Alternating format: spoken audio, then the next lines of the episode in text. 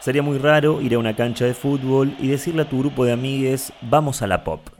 Probablemente te mirarían como un extraño, pero ahí vos tendrías la chance de sacar tu manual de Hitcast y explicarles que el término pop procede del inglés, que es un acortamiento del término popular y que en español se traduce popular.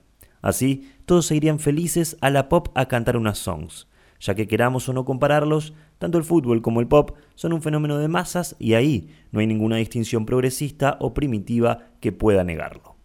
Es decir, tanto Madonna como Maradona son íconos de la cultura popular y tanto Britney como... ¿Producción? Eh, ¿Producción? Pará, pará, pará, que se nos terminan las analogías. Pero, para romper el hielo, tenemos una anécdota. ¿Sabes quién le dijo pop por primera vez al pop? No, nosotros tampoco. Pero sabemos que en el año 1926 un diccionario de Oxford describió la canción pop como, dos puntos, pieza musical de corta duración de carácter agradable a la población. Para este capítulo de Hitcast decidimos agregarle a esta definición otras dos premisas. Si una canción, para lograr el estatuto de canción pop, tiene que ser corta y gustarle a la población, mucho más pop será si es interpretada por una mujer yankee, rubia, polémica y picante, como lo fueron, son y serán Britney Spears y Madonna.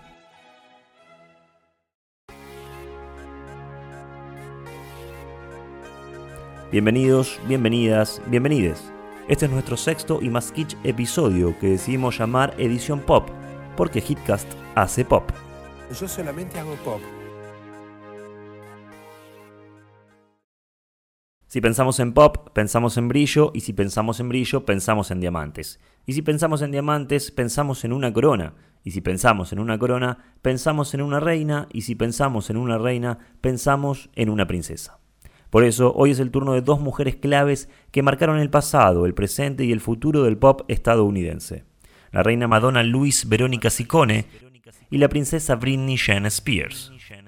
En este episodio vamos a hablar de dos canciones elegidas por nuestro público digital, porque como este capítulo de Hitcast se vino muy moderno, nuestro CM decidió hacer una encuesta en las stories del Instagram arroba laboratorio Hitcast. Así, la voluntad popular dejó su voto y el resultado fue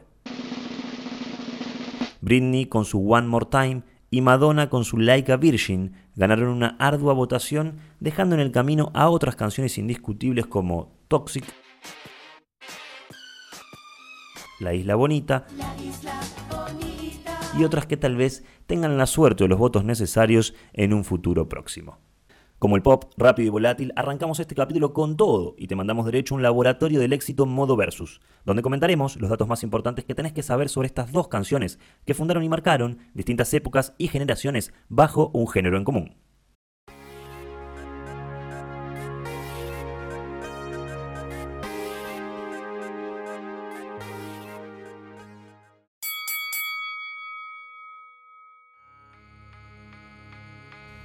Ladies and Gentlemen, Damas y Caballeros, elegida por el voto popular y con más de 81 millones de reproducciones en YouTube y 112 millones de reproducciones en Spotify, tenemos a nuestra primera canción en el ring.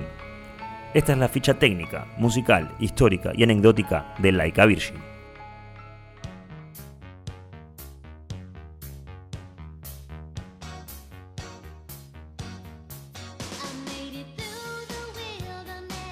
Hablando de historia, el tema se grabó en el Power Station Studios de Nueva York, conocidos actualmente como Avatar Studios.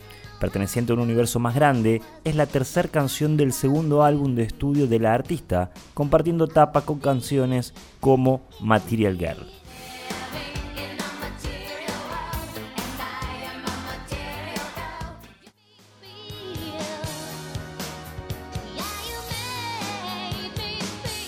Compuesta por Billy Steinberg y Tom Kelly, producida por Nile Rodgers e interpretada primeramente por el mismo Tom Kelly, socialmente la canción causó revuelos para la época. Jóvenes se aferraron al Madonna wannabe y llevaron la canción como ícono de revelación contra los sectores tradicionalistas que buscaban prohibirla. La manzana no importaba, nada más la prohibición. Si hablamos de música, podemos catalogar la canción como perteneciente al género dance, grabada en un registro vocal agudo donde uno puede escuchar los arreglos de batería y las líneas del bajo como protagonistas especiales en la composición total. En cuanto a la tonalidad, la canción está en Fa mayor. Y si hablamos de ritmo y percusión, los marcados pulsos del compás 4 cuartos son claros sinónimos del pop y más del de Madonna.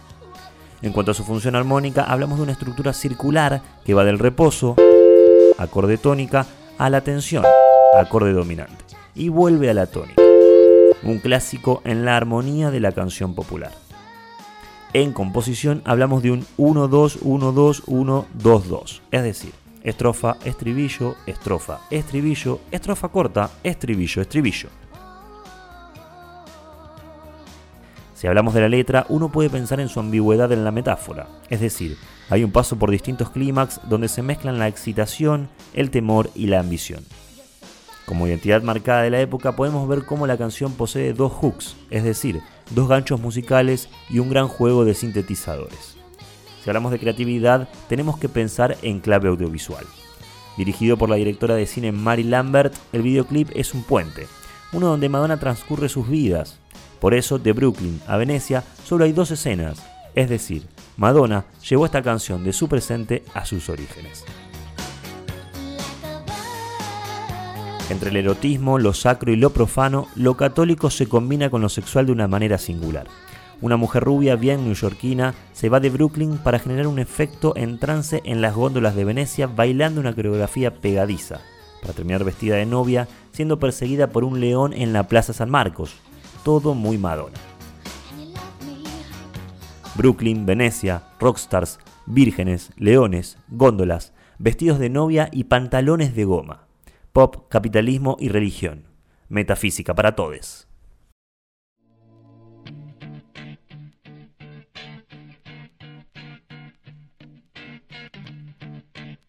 Ladies and gentlemen, damas y caballeros, elegida por el voto popular y con más de 534 millones de reproducciones en YouTube y 326 millones de reproducciones en Spotify, tenemos a nuestra segunda canción en el ring, esta es la ficha técnica, musical, histórica y anecdótica de Baby One More Time. Con tonalidad en do menor y una base muy rapera, hablamos de una canción con una armonía que ya arranca con toda. Sí, con esta cadencia que va de la sensible a la tónica.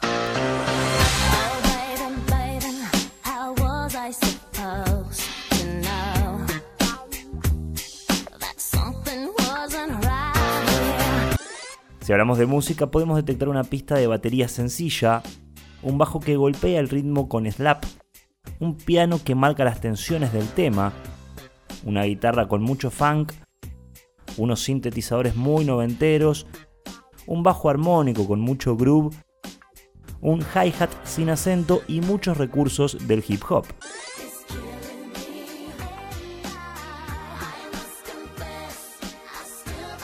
Singularmente, si uno se detiene a escuchar el tema, uno puede encontrar un arreglo que se escucha como guantes de boxeo. A su vez, uno puede ver algo parecido en la entrada de las sílabas y el sonido enlatado que se escucha en la respiración de Britney cuando toma aire para sacar una frase.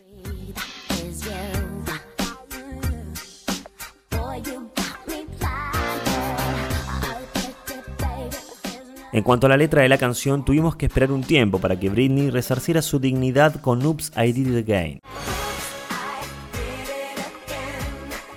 Porque si nos quedamos con el final de este tema, íbamos a tener que sentarnos a esperar a que Britney rompiera ese idealismo romántico que tanto nos interpela. ¿No sabes que todavía creo que tú estarás aquí? Dame una señal, enamórame una vez más, cariño. Dale, Britney, quérete un poco. Hablando de historia, la canción se grabó en los meses de marzo y abril de 1998 en los Cherion Studios de Estocolmo, Suecia, formando parte de su álbum debut que lleva el mismo nombre y que fue lanzado en el año 1999.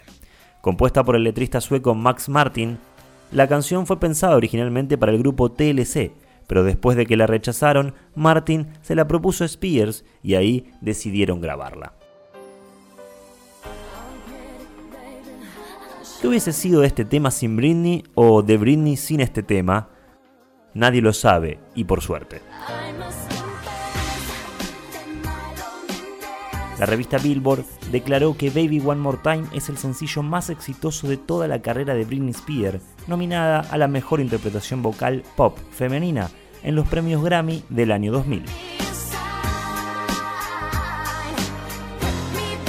El videoclip dirigido por Nigel Dick la muestra a Britney como una alumna de escuela secundaria muy ansiosa para que termine la clase.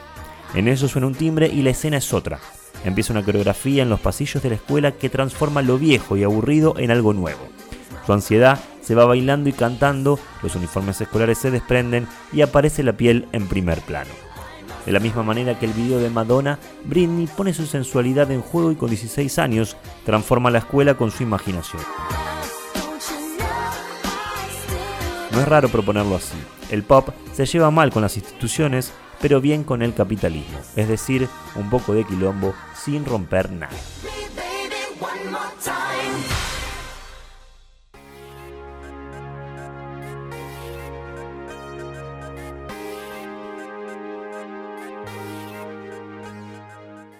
Si Madonna y Britney tienen algo en común es que ambas son un hit en sí mismo. Por eso en esta edición detrás de Like a Virgin y Baby One More Time también vamos a contarte cuáles son los puntos en común que encontramos entre estos dos temazos de la reina y la princesa del pop. Tanto Like a Virgin, largado en 1984, como Baby One More Time, largado en 1999, son el nombre de una canción y a la vez el nombre del álbum. Desde Hitcast consideramos que una gran estrategia para transformar una canción en un hit es ponerle el nombre de esa canción a un disco completo algo así como que la potencia y también los fracasos de las demás canciones del álbum serán apadrinadas bajo el nombre de esa canción que sostiene una obra completa. Y probablemente uno recuerde las demás canciones como parte de un álbum que lleva el nombre de esa canción. Todo cierra y todo genera ganancia. Es decir, más marketing es más hit.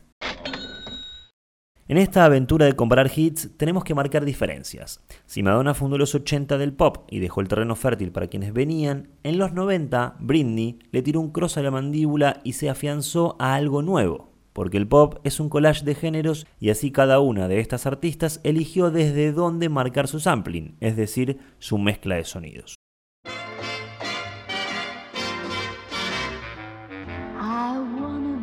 Madonna viene de los 80 y su música está completamente influenciada por el rock and roll, el disco y el blues.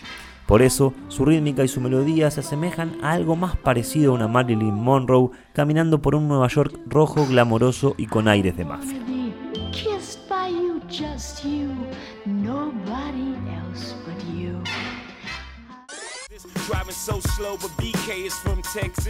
Britney fundó el final de los 90 y el comienzo de los 2000. Su música está completamente influenciada por el rap, el funk y el groove y el final de la historia. Por eso su rítmica se asemeja a algo más parecido a lo que viene como Beyoncé, Rihanna y Miley Cyrus. Es decir, un Nueva York un poco menos glamoroso y más hip hopero, con menos aires de mafia y más aire de pandilla.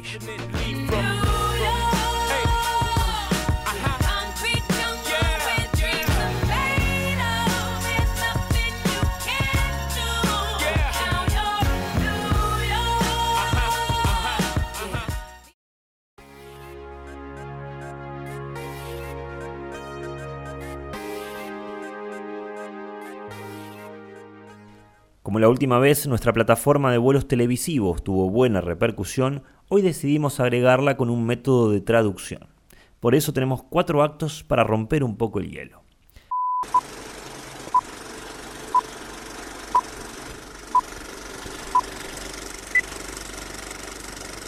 Primer acto.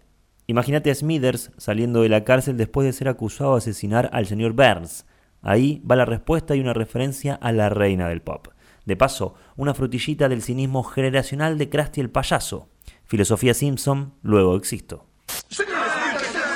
Fuentes de la Gaceta de Springfield. ¿Quién es usted y qué hace? Haz tu investigación, Fuentes. Ken Brockman, Canal 6, ¿qué se siente ser acusado del intento de homicidio de su jefe y protector? Ken, yo me siento tan bajo como Madonna después de grabar. Ah, tengo que decir, ouch, por Madonna. Oiga, ese es mi chiste de Madonna. Me lo robó. Y tú se lo robaste al locutor del programa de concursos. Robar, inventar es lo mismo.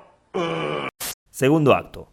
Madonna iba a venir para Argentina en una gira a dar tres conciertos y el bebé Contempomi le pregunta por nuestro país.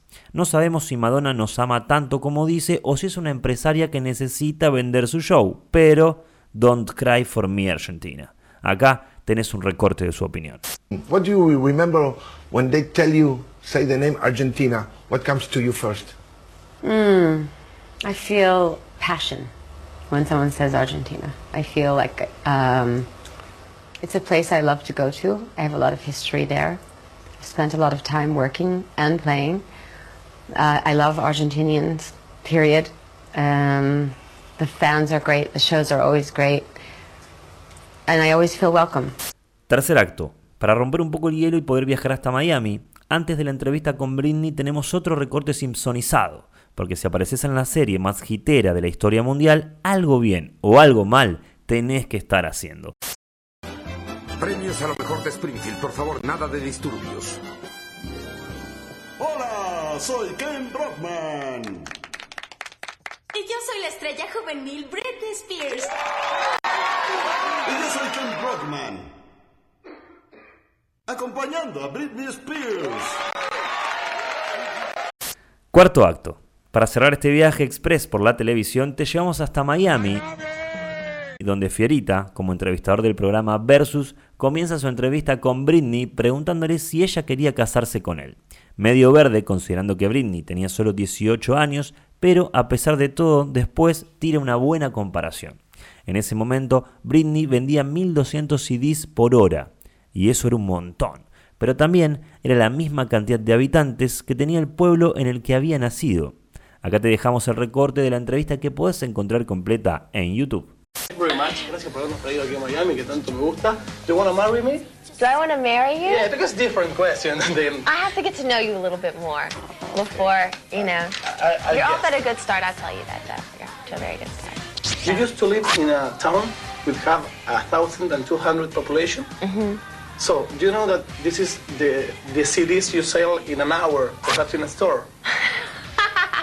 You're right.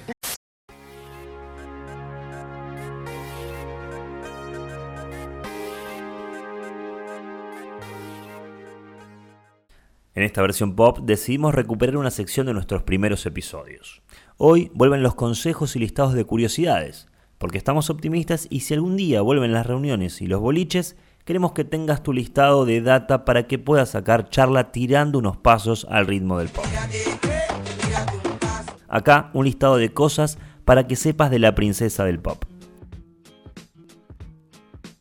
¿Sabías que Britney es de Sagitario y que comenzó su carrera a los 7 años?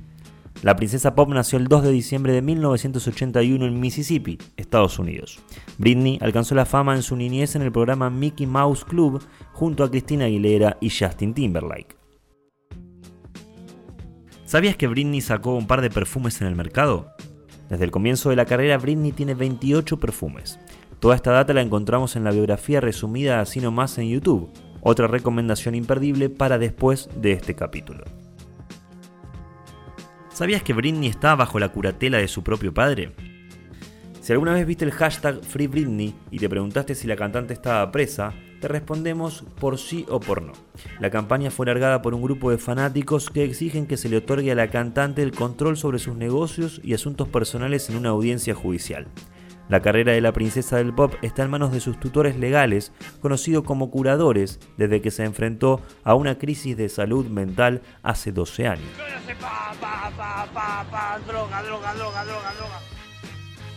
¿Sabías que además de cantante y bailarina, Britney es actriz y escritora? Te dejamos un par de piezas audiovisuales imperdibles que podés buscar para seguir interiorizando en el mundo Britney. Crossroads, o Amigas para Siempre, es la primera película que protagoniza en el año 2002.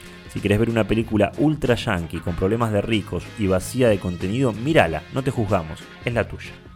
Como no se privó de nada o tal vez la obligaron a todo, también se dio el tiempo de escribir dos libros.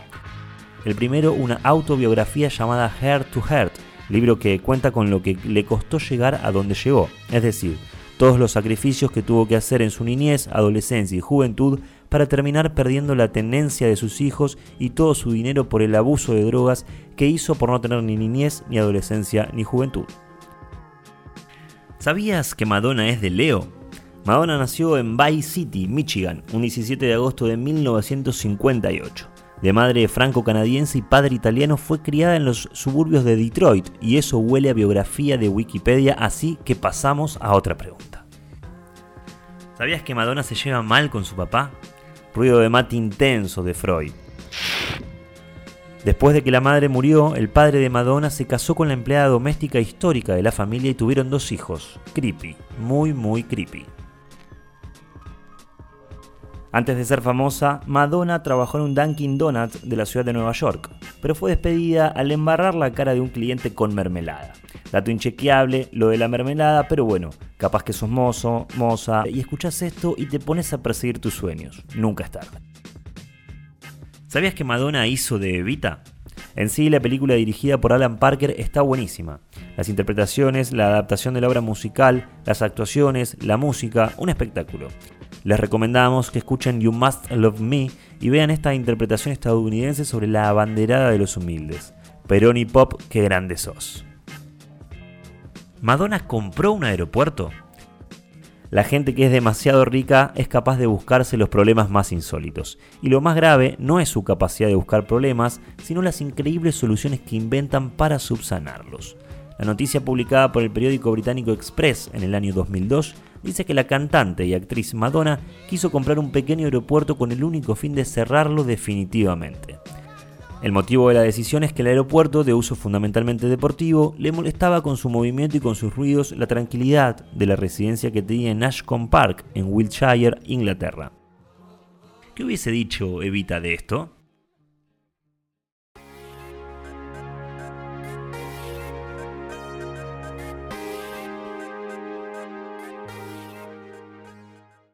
Para cerrar este capítulo, y como es de costumbre, les vamos a dejar cuatro reversiones para que escuchen mientras hacen su tarea. Eso de me gustear, compartir, recomendar, instagramear y whatsappear este capítulo. La primera es una reversión ultra funk de Laika Virgin interpretada por Kenton Chan, un cantante californiano de 32 años que la rompe toda.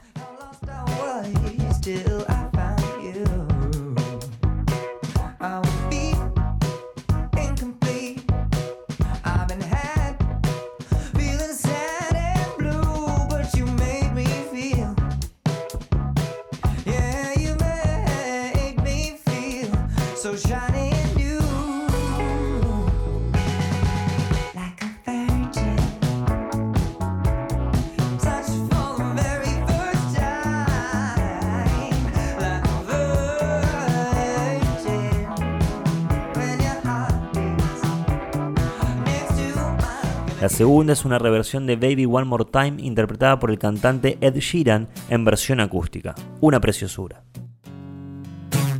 Oh baby, baby, how was I supposed to know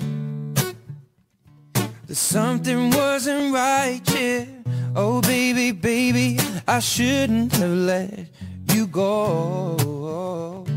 Cause now you're out of sight, yeah. Show me how you want it to be.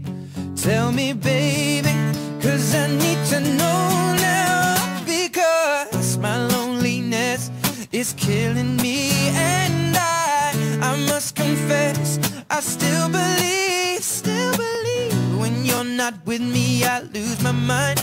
Give me a sign.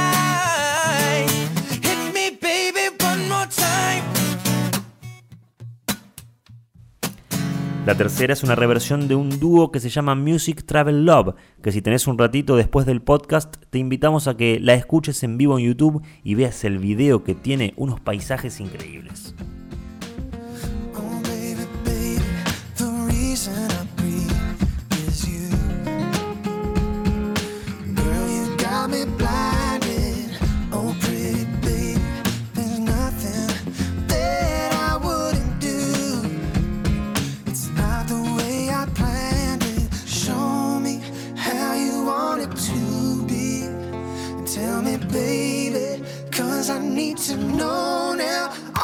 come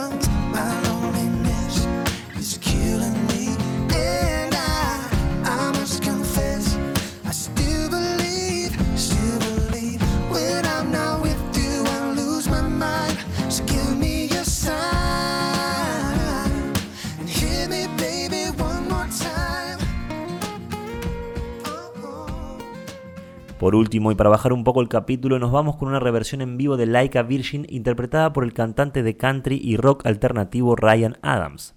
Así, nos vamos con una versión acústica y desgarradora en algún lugar perdido en Estados Unidos. Gracias a todos, todas y todes.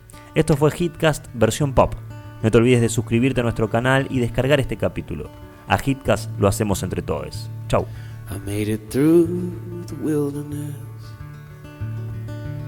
Somehow I made it through. Yeah, man, I loved and lost till I found you. You're so fine and you're mine. I'll be yours till the end of time. Cause you made me feel. Yeah, you made me feel shiny and new. Like a virgin touched for the very first time. Like a virgin,